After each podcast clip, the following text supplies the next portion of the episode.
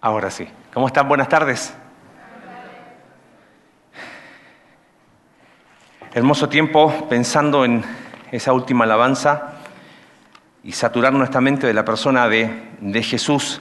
Eh, seguimos en nuestra serie que hemos llamado Retorno a casa y para quienes nos acompañan por primera vez o los que tenemos mala memoria, vamos a seguir recordando un poquito el contexto de lo que estamos hablando. Estamos eh, hablando de los libros posexílicos y si eso, eso te suena, ¿qué es eso? Bueno, partamos por Génesis, bueno, un poco muy lejos, ¿no? Entonces vamos, vamos más acá. ¿Recuerdas el pueblo de Israel, producto de su pecado? Reino de Asiria, el reino del norte es destruido, después el reino del sur es llevado a Babilonia y están 70 años en el exilio babilónico. Ahí fue cuando vimos el profeta Daniel, no sé si se acuerdan, los que ya estuvieron más tiempo. Y ahora estamos cuando volvieron a casa, por eso esta serie le estamos llamando el retorno a casa, y estamos hablando de esos libros que generalmente eh, no se hablan mucho en la iglesia. Libro de Esdras, Vimos ya al profeta Ageo y Zacarías, guarda esos dos nombres, que fueron los profetas que hablaron al pueblo cuando volvieron del exilio. Y eh, Alex habló el domingo pasado del cierre del libro de Esdras. Y si Alex dijo que Esdras le había, lo había vuelto loco, bueno, Nehemías nos dejó igual. Y te explico por qué. Quiero que recuerdes un poquito dónde estamos. El pueblo de Israel está 70 años en el exilio en Babilonia y vuelve primer, un primer grupo bajo Zorobabel y recuerda esto, ellos reconstruyen qué cosa? El templo. Empezaron muy bien, lo dejaron a medio terminar y ahí estaba abandonado el templo. Entonces Dios levantó a estos dos profetas, a Ageo y a Zacarías, para motivar al pueblo a que terminen el templo y lo terminaron. Después vino un segundo grupo que Esdras lo coordinó 50 años después. Y Esdras dijo ahí, vamos a ir con la ley y vamos a hacer las cosas bien, pero nos dimos cuenta que el resultado no fue el mejor. Por eso Alex el domingo pasado decía que sin la obra transformadora del Espíritu Santo no hay cambio verdadero. El avivamiento que tuvieron bajo el tiempo de Esdras duró lo que dura la neblina de la mañana, nada más. Y ahora hay un tercer grupo que vuelve con Nehemías. Y si algo sabes de Nehemías, has de recordar que ¿qué hizo Nehemías? ¿Reconstruyó qué cosa? A ver, alguno que sepa, que sea medio, como dice Alex, que sea medio nerd de la Biblia, ¿qué reconstruyó Nehemías? Los muros. Nehemías era un funcionario, era uno de los judíos que no volvió. Él todavía estaba en Persia, era funcionario del rey. Nehemías era copero del rey. Él probaba el vino antes que el rey lo tomara. Y que dice, oh, estaba buenísimo su chamba. No, eh, era su chamba, era de seguridad en realidad. Él tenía que proteger al rey de cualquier tipo de amenaza. Y una de esas era a través de la prueba de... Y él estaba ahí, en primera línea era un judío piadoso, pero fue un judío que no volvió. No volvió ni con Zorobabel a reconstruir el templo, ni en el segundo grupo con Esdras. Y sabes, lo interesante es que la mayoría de los comentarios, hay un montón de libros que hablan de Esdras como un hombre que tuvo un excelente liderazgo. Y por lo general se usa mucho el libro de Nehemías para hacer una serie cuando la iglesia, por ejemplo, va a tener un proyecto de construcción. Porque Nehemías, te anticipo lo que pasó, en 52 días construyeron los muros. Así que como vamos a empezar nuestro proyecto de construcción, empezamos una nueva serie llamada Nehemías, vamos a construir nuestro templo. No, no, no, nada de eso, ¿ok? No se preocupe. Vamos a seguir todavía acá por, por un buen tiempo. Pero lo más loco es que cuando uno lee el libro de Nehemías así rápido, uno dice, este tipo fue increíble. Tuvo un montón de cualidades. Déjame comentarte corto la historia, ahora vamos a ver más en detalle, pero si tienes tiempo esta tarde, siete capítulos de Nehemías los puedes leer tranquilamente. Nehemías está en palacio y pregunta por su gente y por la ciudad de Jerusalén.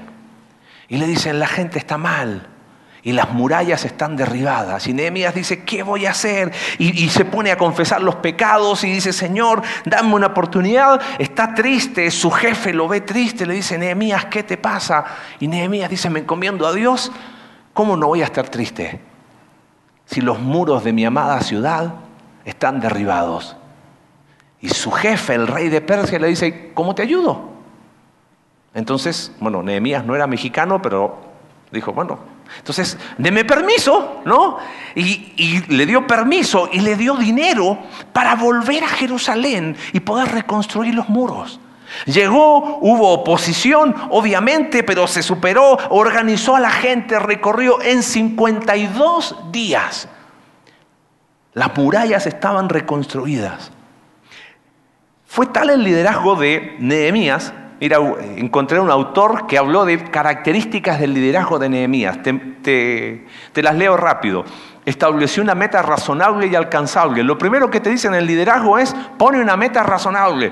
Él dijo, los muros tengo que reconstruir tenía una convicción clara, estuvo dispuesto a involucrarse, puso prioridades en orden, aguardó que Dios mostrara el tiempo, mostró su, eh, respeto por su superior, oró en todos los momentos cruciales, estaba bien preparado, tenía un plan de acción, se tomó tiempo, investigó la situación personalmente, se identificó a sí mismo con el pueblo, demostró confianza en Dios al enfrentar obstáculos.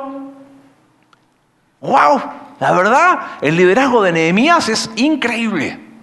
Si quizás pudiésemos resumir, en la forma que tuvo de hacer las cosas Nehemías es que Nehemías fue un líder práctico.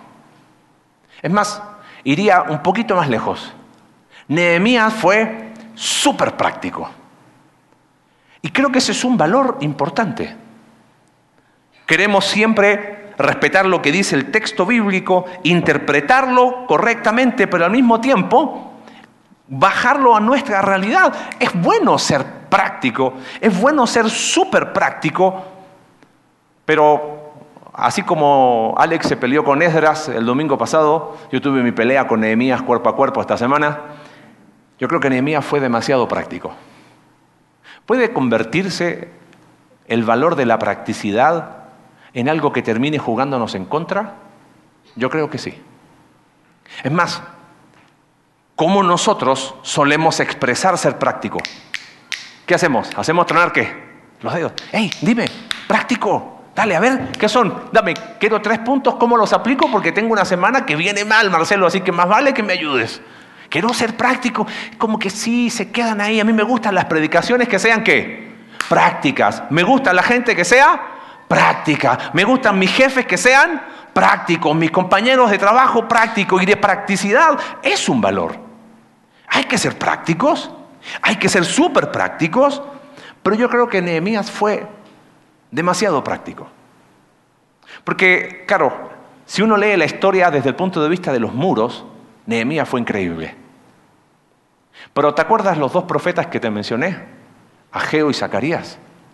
Ellos dieron un mensaje que uno lee el libro de Nehemías y es como que o Nehemías no los escuchó o no lo entendió y claro, no estoy diciendo con eso, aclaro por favor, que Nehemías fue un mal líder. No te vayas con esa idea. Tampoco quiero que te vayas de acá a esposo diciéndole a tu esposa, ¿viste? Marcelo dijo que no hay que ser práctico. No, yo no he dicho eso. Hay que ser práctico. Hay que ser súper práctico. Pero cuidado con ser demasiado prácticos. Porque cuando uno lee el libro en el contexto de la historia mayor, lo mismo que pasa con el libro de Esdras, pasa con el libro de Nehemías. Es como que te queda un... algo falta acá. Como que algo no cuadra. Claro, si, si quisiéramos hacer, eh, viste lo que hablan tanto que no hay que predicar expositivamente el texto, vamos a ir capítulo por capítulo, claro, si me pongo a ver una pieza de rompecabezas, está súper linda. Pero si lo vemos más grande, hay cosas que no nos cuadran. Quédate con esta idea esta mañana. Practicidad sin una perspectiva mayor, solo soluciona lo inmediato. Déjame quizás decírtelo de otra manera.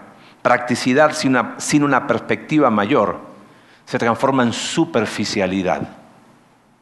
Practicidad sin una perspectiva mayor solo se enfoca en lo inmediato, como que no es capaz de ver más allá. Por eso te decía, ¿es bueno ser práctico? Sí. ¿Es bueno ser súper práctico? Claro que sí. Pero qué peligro ser demasiado práctico. Ahora, vamos a ver en el libro de Nehemías, como te dije, ¿quiénes somos nosotros para enjuiciar a Nehemías? Alex nos decía el domingo pasado, escribió un libro y aparece en la Biblia. No, no, no es esa la actitud. La actitud es leer con pensamiento crítico y decir, Señor, ¿qué lección de lo que hizo Nehemías puedo aprender para mi vida hoy? Respetando lo que la Biblia dice. Bueno, si practicidad sin una perspectiva mayor solo soluciona lo inmediato, ¿qué fueron esas cosas inmediatas en las cuales Nehemías se enfocó? Mira, fíjate primero, capítulo 1, versículo 1 dice, estas son las palabras de Nehemías, hijo de Jacalías. Estaba yo en la ciudadela de Susa, ¿ves? Era de los judíos que no había vuelto, y llegó Hananí, uno de mis hermanos, junto con algunos hombres de Judá. Entonces le pregunté, mira por lo que él pregunta, le pregunté por el resto de los judíos, las personas que se habían librado del destierro, y por Jerusalén. Y ellos me respondieron, los que se libraron del destierro y se quedaron en la provincia están enfrentando una gran calamidad y humillación. La muralla de Jerusalén sigue derribada, con sus puertas consumidas por el fuego. Al escuchar esto, me senté a llorar Hice duelo por algunos días, ayuné y oré al Dios del cielo. Le dije, Señor Dios del cielo, grande y temible, que cumples el pacto y eres fiel con los que te aman y obedecen tus mandamientos. Te suplico que me prestes atención, que fijes tus ojos en este siervo tuyo, que día y noche ora en favor de tu pueblo Israel. Leo esto porque lo vamos a usar más adelante. Confieso que los israelitas, entre los cuales estamos incluidos mi familia y yo, hemos pecado contra ti. Qué interesante. Nehemías recibe un informe de que hay una necesidad inmediata. Él pregunta por la gente y pregunta por el estado de la ciudad. Y le responden, la gente está mal y los muros están qué? Derribados. Y él ora, dice, Señor, perdónanos, te hemos fallado como nación y eso incluye mi familia y me incluye a mí. Ahora, Nehemías escuchó la situación, en aquel tiempo, las ciudades tenían muros por motivos de seguridad. Y esa era una necesidad. Ahora, te hago una pregunta. ¿Era la única necesidad? Yo creo que había muchas más. Y vamos a darnos cuenta que había muchas más. Porque ¿cuál era el estado de la gente? Los que están ahí están en gran calamidad y humillación. Y si Nehemías termina confesando los pecados de él, de su familia y de la nación, evidentemente la gente no estaba en su mejor momento. Pero ¿en qué se enfocó Nehemías? En la necesidad que inmediata. No creo que era malo reedificar los muros, no quiero decir lo que la Biblia no dice. Era la necesidad práctica, pero cuando yo soy práctico, sin una perspectiva mayor, solo me enfoco en lo inmediato. Lo interesante, no tengo tiempo de analizarlo, pero ¿cuál era la razón de tener muros? Seguridad. Terminaron con los muros y ¿sabes qué hicieron después? Guardias 24 horas al día para seguir protegiendo ahora los muros.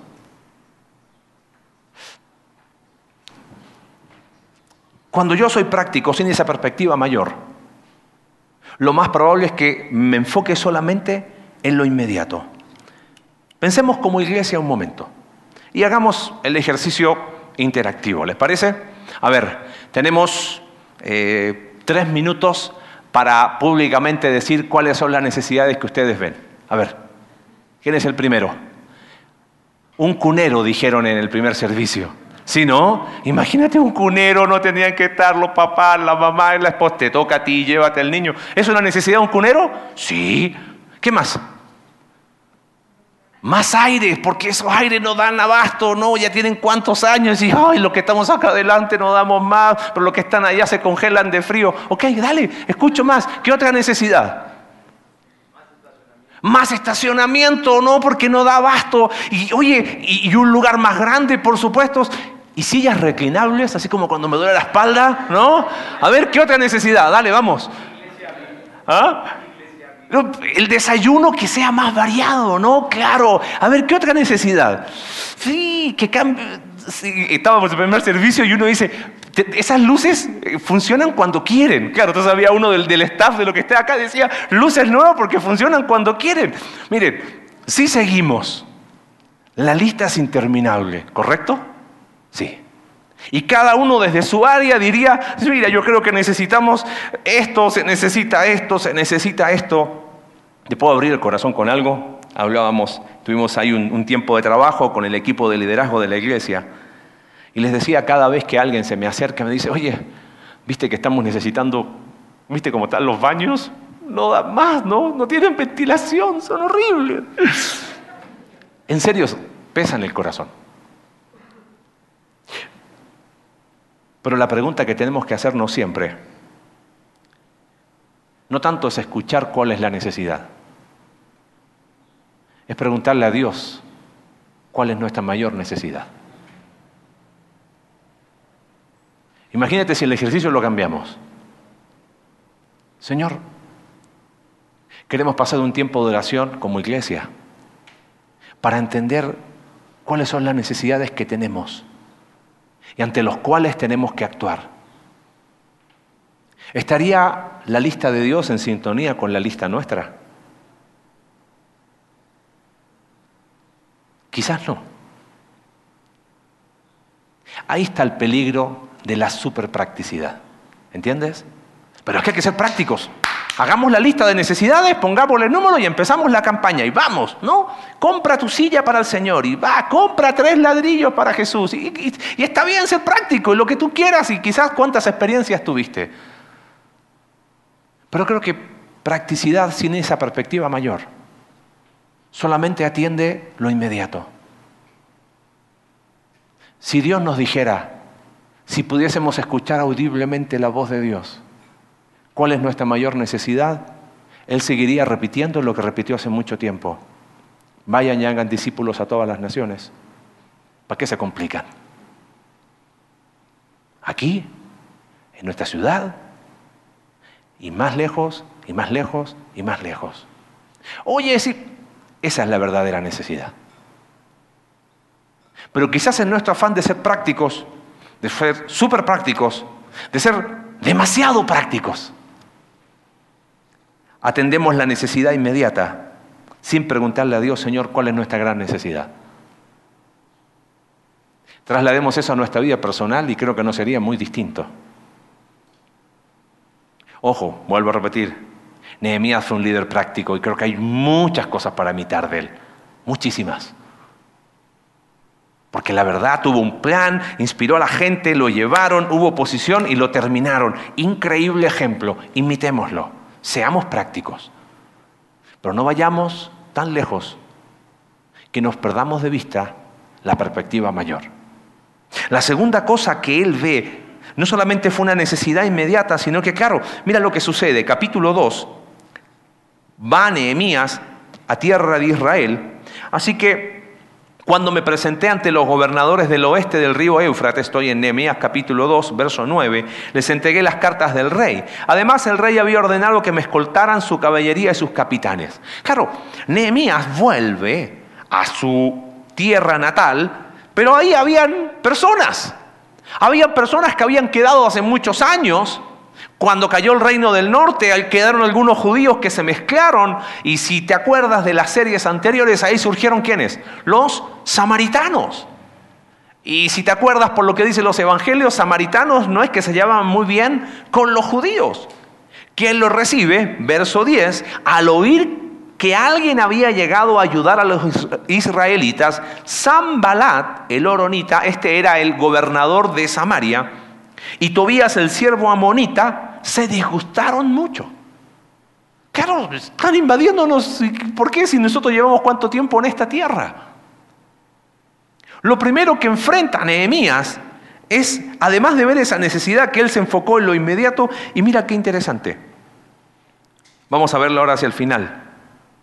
Nehemías terminó en 52 días con los muros, pero el corazón del pueblo seguía lejos de Dios. Ese es el problema de enfocarte demasiado práctico. Ahora, Nehemías se enfrenta a conflicto. Y mira lo que hace Nehemías con el conflicto. Versículo capítulo 2, él llega, va de noche, inspecciona la ciudad, Nehemías no había dicho nada del plan y en un momento se los dice a su equipo, ustedes son testigos, verso 17, de nuestra desgracia, Jerusalén está en ruinas y sus puertas han sido consumidas por el fuego. Fíjate el enfoque. Jerusalén está en ruinas, sus puertas consumidas por el fuego. Él había preguntado por la gente y por la ciudad. Estaba ahora enfocado solo en la ciudad. Vamos, Anímense, reconstruyamos la muralla de Jerusalén para que ya nadie se burle de nosotros. Entonces les conté cómo la bondadosa mano de Dios había estado conmigo y les relaté lo que el rey me había dicho. Al oír esto exclamaron, manos a la obra, y unieron la acción a la palabra, increíbles. La gente se motivó.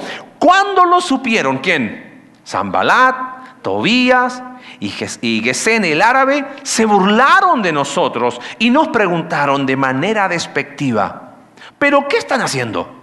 ¿Acaso pretenden rebelarse contra el rey? Y mira cómo soluciona Nehemías el conflicto. Yo les contesté, el Dios del cielo nos concederá salir adelante. Nosotros, sus siervos, vamos a comenzar la reconstrucción. Ustedes no tienen arte ni parte en este asunto, ni raigambre en Jerusalén. ¿Qué se meten ustedes con Jerusalén? Te lo puedo traducir de otra manera. Ustedes no son judíos puros, ustedes son judíos mezclados. ¿Qué tienen que venir? Ustedes no, tienen ni, ni arte ni parte acá. ¡Fuera! Y uno diría, Nehemías fue súper práctico en resolver ese conflicto inmediato. ¿Habrá estado mal Nehemías? Bueno, pero si le estaban poniendo oposición, ¿qué quieres? Que le dijera, ay muchachos, qué bueno que se me oponen, no hay que ser práctico. Es bueno ser práctico y ser súper práctico. Pero, ¿te acuerdas del profeta que te mencioné? Ageo y quién más? Zacarías. Acompáñame a Zacarías capítulo 8. Mira lo que el profeta 50 años antes le había dicho al pueblo. Versículo 20. Así dice el Señor Todopoderoso. Todavía vendrán pueblos y habitantes de muchas ciudades, que irán de una ciudad a otra ciudad, a los que allí vivan. Vayamos al Señor para buscar su bendición. Busquemos al Señor Todopoderoso. Yo también voy a buscarlo. Escucha bien. Y muchos pueblos y potentes naciones vendrán a dónde? O sea, Jerusalén no era solo para los judíos, no. Era el lugar donde de muchas naciones podían ir a buscar y encontrar al Dios verdadero. Así dice el Señor Todopoderoso, en aquellos días habrá mucha gente de todo idioma y de toda nación que tomará a un judío por el borde de su capa y le dirá, déjanos acompañarte, hemos sabido que Dios está con ustedes. Y que te dice, bueno, pero que estaba hablando de un evento futuro, eso lo sabemos nosotros hoy. Pero en ese momento Zacarías está diciendo, Jerusalén es el lugar para que extranjeros puedan conocer al Dios verdadero. No quiero trabajar en el hubiera, porque no existe. Pero la forma práctica de resolver el conflicto de Nehemías no encuentro que tenga eco con el pasaje de Zacarías. Ustedes no tienen parte aquí, ustedes no son judíos, fuchi, fuera. Pero Zacarías 50 años antes había dicho a Jerusalén va a llegar todo extranjero a buscar a Dios. Yo creo que el punto es ese. Nehemías resolvió el conflicto de forma práctica, pero al no tener esa perspectiva mayor, se enfocó en lo inmediato y ya. No quiero gastar tiempo en cómo hubiese sido lo que tendría que haber hecho Nehemías, porque no sería faltar el respeto. Pero mi pregunta es para nosotros. Es más común de lo que creemos resolver nuestros conflictos de forma demasiado práctica. Imaginemos una familia de una iglesia en la ciudad de Querétaro, ¿ok? Y esa familia tiene una familia ampliada, ¿correcto? ¿Y qué sucede generalmente en familia ampliada? La cuñada no se lleva con quién? Con la suegra. Entonces, si la suegra va a la reunión familiar, la otra persona no va. Pero si ella va, entonces sí. Y si no, sí. Así a nivel de hermanos, a nivel de amigos, no se hablan, Conozco una iglesia que tiene dos servicios. No, no me gustan los del primero, voy al segundo. No es esta, ojo, no se preocupen, ¿ok? Pero sabes qué, a veces queremos solucionar los conflictos de forma tan práctica que hacemos lo mismo que hizo Nehemías. Me voy porque nadie me llamó. Me hago el ofendido porque me dejaron en visto. Eh, veo un problema, no me está gustando mucho eh, el equipo de anfitriones, me voy. Dejo de servir. Ah, me empiezo a enfriar, me empiezo a separar. Como todo lo miro con una perspectiva tan pequeña y con tanta practicidad, que me enfoco solamente en lo inmediato. ¿Cuál es tu forma favorita de resolver conflictos? Ante un conflicto, ¿qué haces? Nehemías fue tan práctico que, que, perdió de perspectiva lo que Zacarías había dicho. Hay hermanos en Cristo que dejan de hablarse y olvidan que la perspectiva mayor van a pasar la eternidad juntos. Como que no, no embona, ¿no? Hay personas que tienen sus grupitos y la forma de resolver su conflicto es más cerrado hago mi grupo. y olvidamos la perspectiva mayor, que en, en, la iglesia, en el pueblo de Dios, no hay judío, griego, esclavo, gentil, hombre, mujer. Somos todos hijos de Dios y hemos puesto nuestra fe en Jesús. ¿Cuál es tu forma práctica de resolver conflicto? No, yo dejo que se le pase. Tan práctico que me enfoco solo en lo inmediato.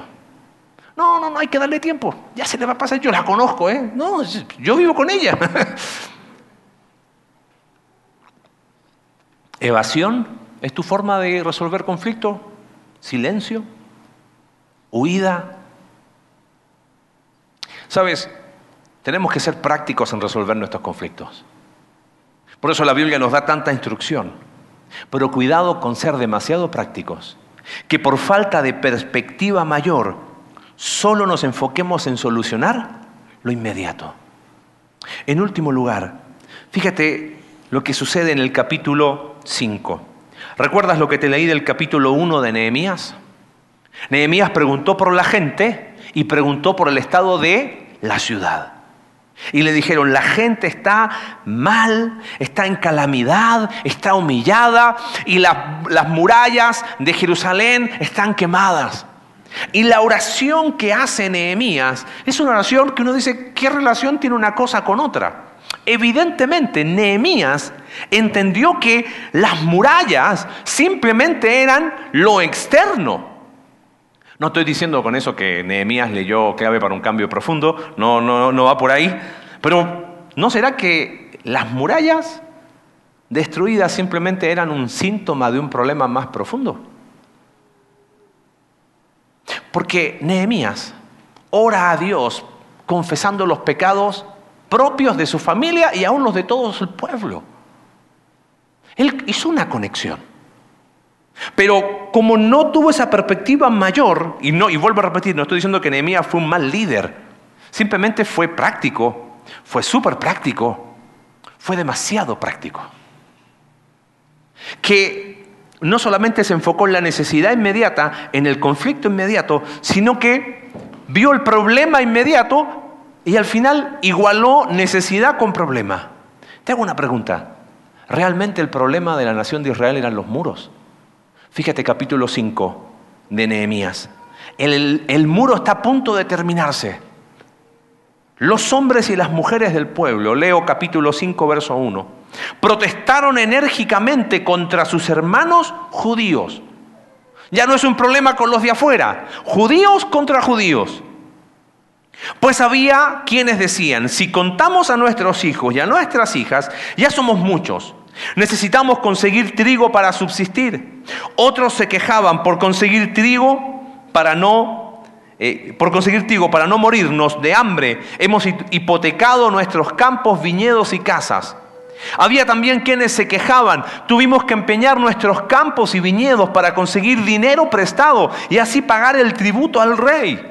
Y aunque nosotros y nuestros hermanos, escucha bien, somos de la misma sangre, nuestros hijos y los suyos son iguales. A nosotros nos ha tocado vender a nuestros hijos e hijas como esclavos. De hecho, hay hijas nuestras sirviendo como esclavas y no podemos rescatarlas, puesto que nuestros campos y viñedos están en poder de otros. Mira lo que dice Nehemías. Cuando oí sus palabras de protesta, me enojé muchísimo. Y después de reflexionar, reprendía a los nobles y gobernantes. Es inconcebible que sus propios hermanos les exijan el pago de intereses. ¿Sabes qué había pasado? Oye, no tengo para comer. Hermano, el pueblo estaba en gran calamidad.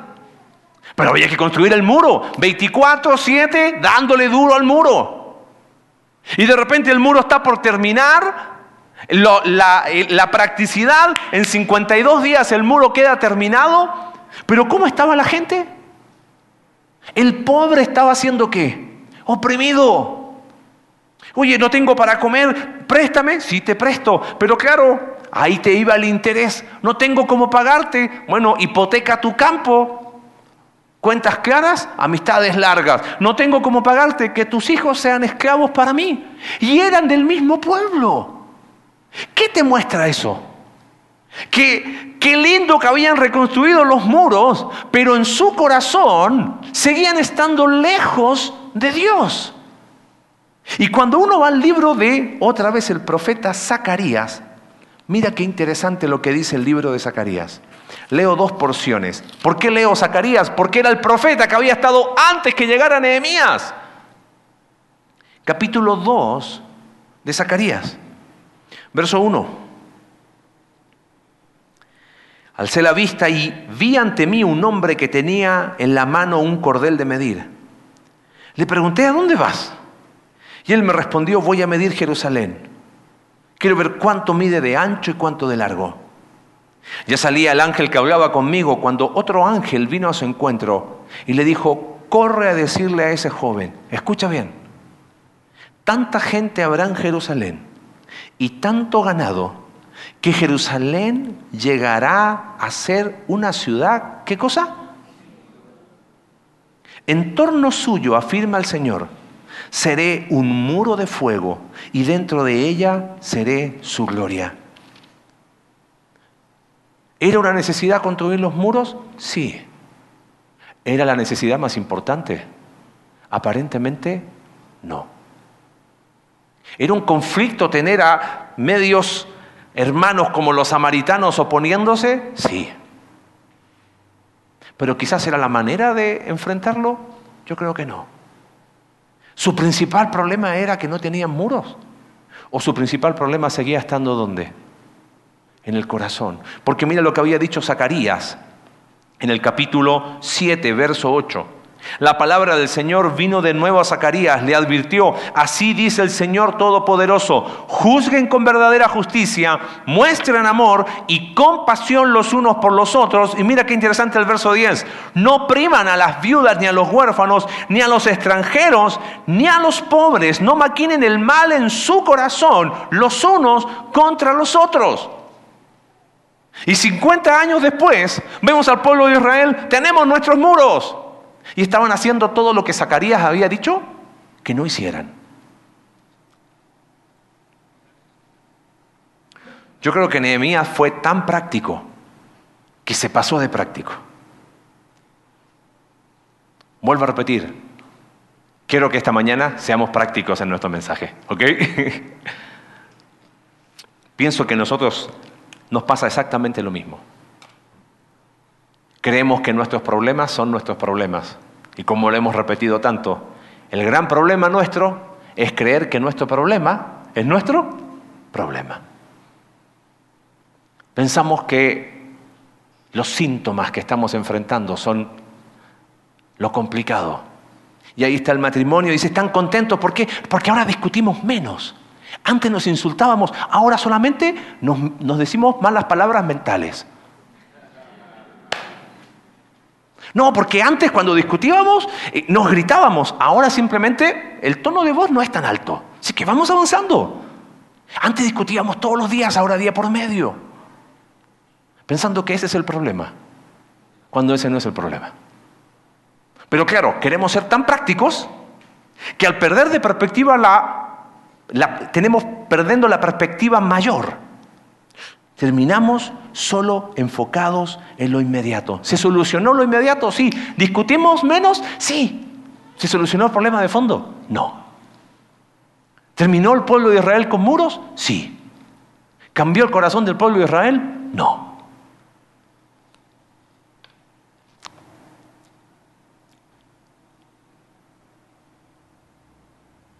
He escuchado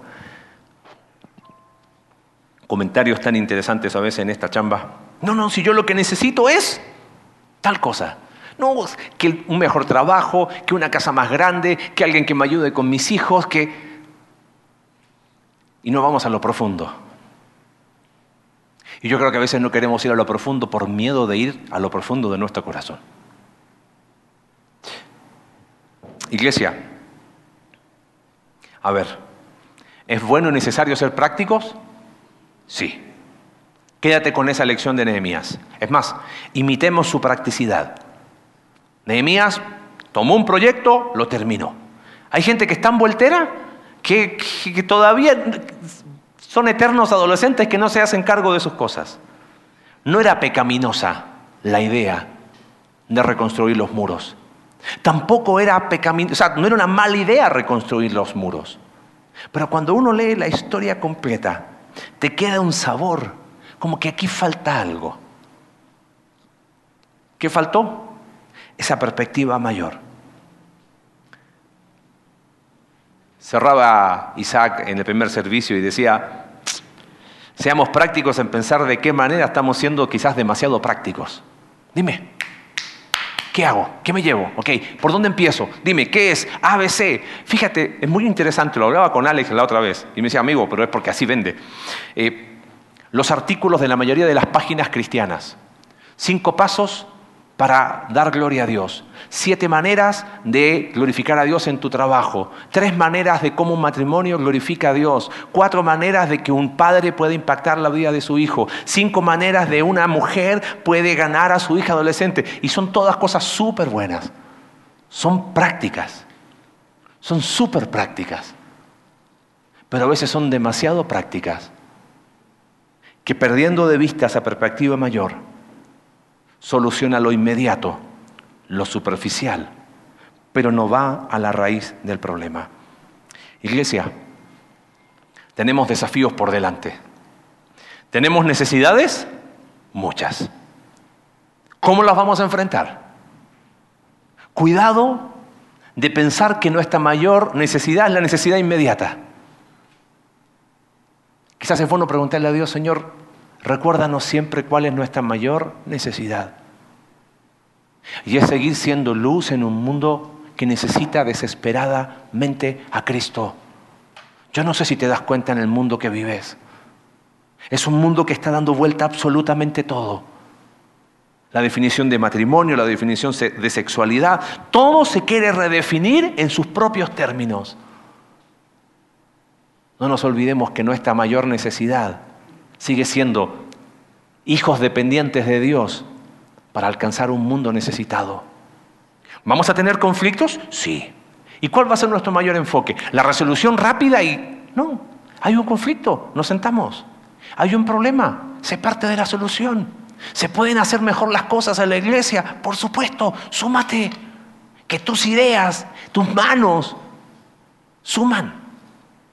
Hay problemas que enfrentamos, sí, pero cuidado de pensar que nuestro problema es lo inmediato.